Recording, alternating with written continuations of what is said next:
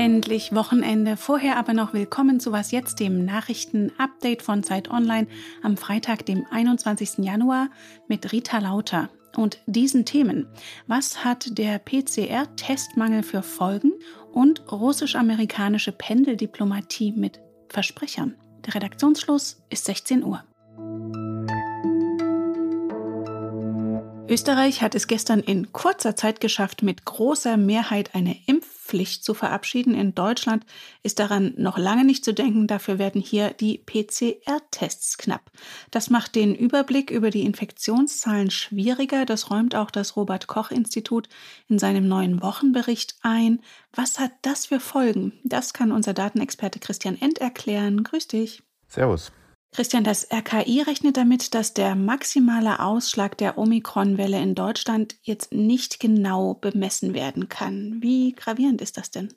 Ganz genau konnten wir auch äh, die vorherigen Wellen nicht vermessen. Eine gewisse Dunkelziffer gibt es immer, also ein bestimmter Anteil der Infektionen geht einem quasi immer durchs Netz. Aber jetzt bekommt dieses Problem schon nochmal eine ganz neue Dimension. Es ist in vielen Regionen inzwischen richtig schwer, überhaupt noch an einen PCR-Test zu kommen. Und wer halt nicht diesen positiven PCR-Test hat, der geht dann auch gar nicht in die Statistik ein als Infektion und dadurch sind wir zunehmend im Blindflug, was das Infektionsgeschehen anbelangt. Zunehmend im Blindflug, sagst du, ist das nicht problematisch, wenn auf diesen Zahlen eigentlich die gesamte Anti-Corona-Politik beruht? Ja, das ist, glaube ich, schon so, dass nach wie vor diese Infektionsraten, die Inzidenz so der wichtigste Indikator sind, auch für die Politik. Und die braucht man natürlich auch, um bestimmte Maßnahmen begründen zu können. Da muss man ja erstmal quasi belegen, dass es auch eine Gefährdung gibt. Und wenn die Zahlen das nicht mehr widerspiegeln, wird das schwierig. Zumal man halt auch versäumt hat, gute Alternativen aufzubauen.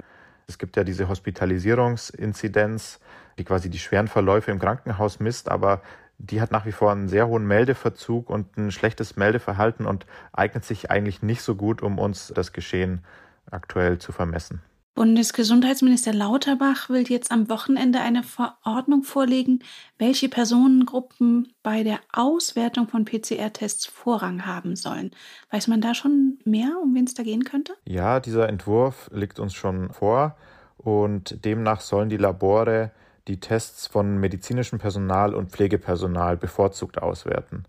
Da geht es jetzt aber quasi erstmal um die Reihenfolge. Das heißt, die sollen halt schneller bearbeitet werden, damit man da schnell ein Ergebnis hat. Das heißt aber nicht, dass andere Tests dann nicht mehr ausgewertet werden sollen. Aus Berlin und Baden-Württemberg gibt es jetzt den Vorschlag, nicht nur bei der Auswertung, sondern auch beim Zugang zu den PCR-Tests zu priorisieren. Die Lehrer haben sich da heute beispielsweise schon ins Gespräch gebracht. Also wer überhaupt noch PCR getestet wird. Ist das sinnvoll? Naja, besser wäre es sicherlich, wenn man weiterhin jeden mit PCR testen könnte. Aber wir haben in Deutschland einfach da nicht die Kapazitäten. Also auch im europäischen Vergleich sind die sehr gering hier. Und das lässt sich halt jetzt auch nicht ad hoc wahnsinnig erhöhen.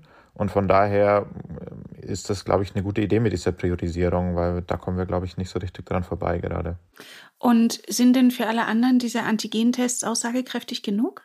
Ja, die Antigentests sind halt immer quasi in einem kurzen Zeitraum, wenn man wirklich auch ansteckend ist, aussagekräftig.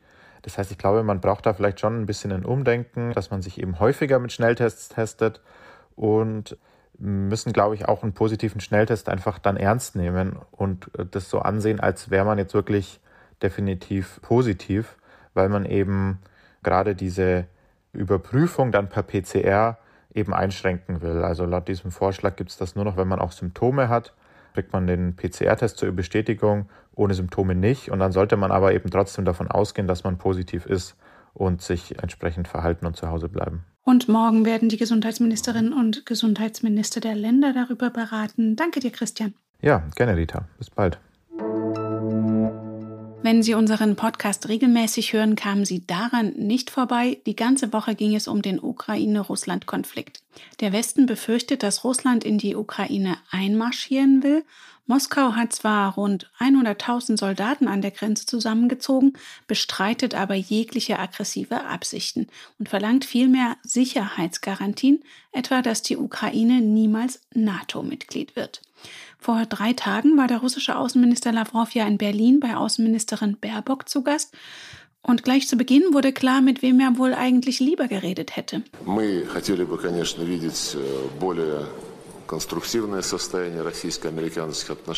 War sicher nur ein Versprecher, dass Lavrov in Berlin über die russisch-amerikanischen Beziehungen sprach, wenn es um die Belange Europas geht. US-Präsident Biden aber hatte Lavrovs Lapsus dann vorgestern noch einen draufgesetzt, als er in einer Pressekonferenz Russland einen Freibrief für einen kleinen Einfall zu erteilen schien und nur bei größeren Invasionen handeln wolle. Russia will be held accountable if it invades, and it depends on what it does. It's one thing if it's a minor incursion and then we end up having a fight about what to do and not do, etc. But if they actually do what they're capable of doing with the force amassed on the border, It is going to be a disaster for Russia. Das Weiße Haus und auch US-Außenminister Blinken haben sich beeilt, das gerade zu rücken und vor jeglicher Invasion in der Ukraine zu warnen. Heute haben sich in Genf schließlich Blinken und Lavrov direkt getroffen. Lavrov sagte danach, Russland habe das ukrainische Volk nie bedroht Allerdings hat Russland bereits die Krim völkerrechtswidrig von der Ukraine annektiert. Präsident Putin sei immer zu Gesprächen mit US-Präsident Biden bereit, sagte Lavrov weiter. Blinken sagte, auch für Biden sei das grundsätzlich vorstellbar. Es gelte aber die Regel, dass über die Ukraine nur mit der Ukraine gesprochen werde. An inviolable rule. Uh, nothing about Ukraine without Ukraine, nothing about NATO without NATO, nothing about Europe without. Russland habe jetzt die Wahl zwischen Diplomatie und Konflikt. The United States and our allies and partners in Europe stand ready to meet Russia on either path. Vielleicht gibt es ja also bald wieder Verhandlungen auf höchster Ebene, dann möglicherweise auch mit Versprechen statt Versprechern. Um große Worte ist Klimaschutzminister Habeck ja selten verlegen. Wir brauchen eben auch einen ökologischen Patriotismus. Doch was die umstrittene Nutzung von Erdgas angeht, war es um die Grünen stiller geworden.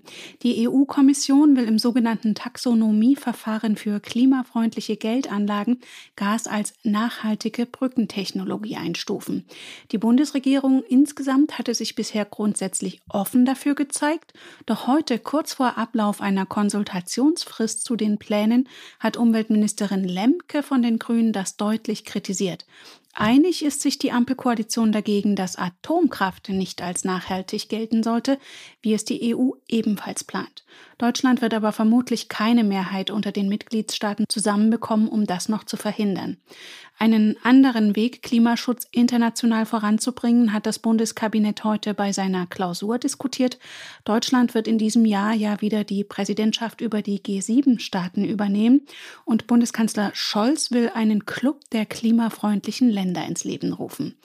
Die Fridays for Future Aktivistin Luisa Neubauer ebenfalls Grünen-Mitglied, hat ihren Parteichef Habeck und der Ampelkoalition allerdings kein gutes Zeugnis ausgestellt.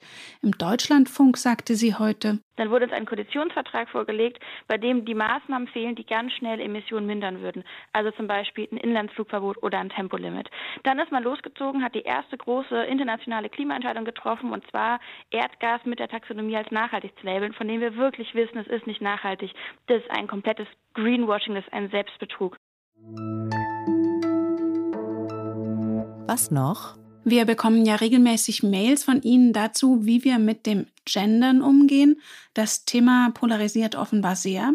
Die Stadt Freiburg hat sich da jetzt eine ganz elegante Lösung einfallen lassen. In ihren Stellenausschreibungen nutzt sie für den Jobtitel grundsätzlich die weibliche Form, gefolgt von einem A in Klammern. Gemeint sind also einfach alle. Gesucht wird dann zum Beispiel eine IT-Administratorin in Klammern A.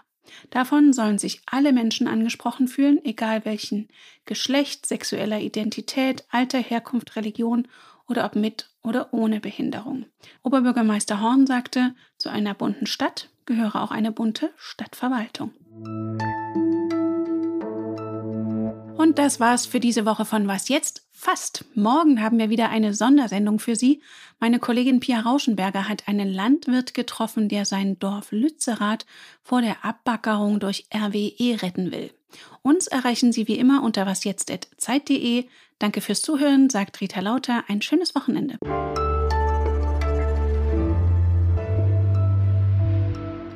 haben jetzt die ganzen anderen Dinge aufgekauft. Die wollen alles haben. Und wenn ich bleiben würde, dann hätten die ja ganz Lützerath verloren.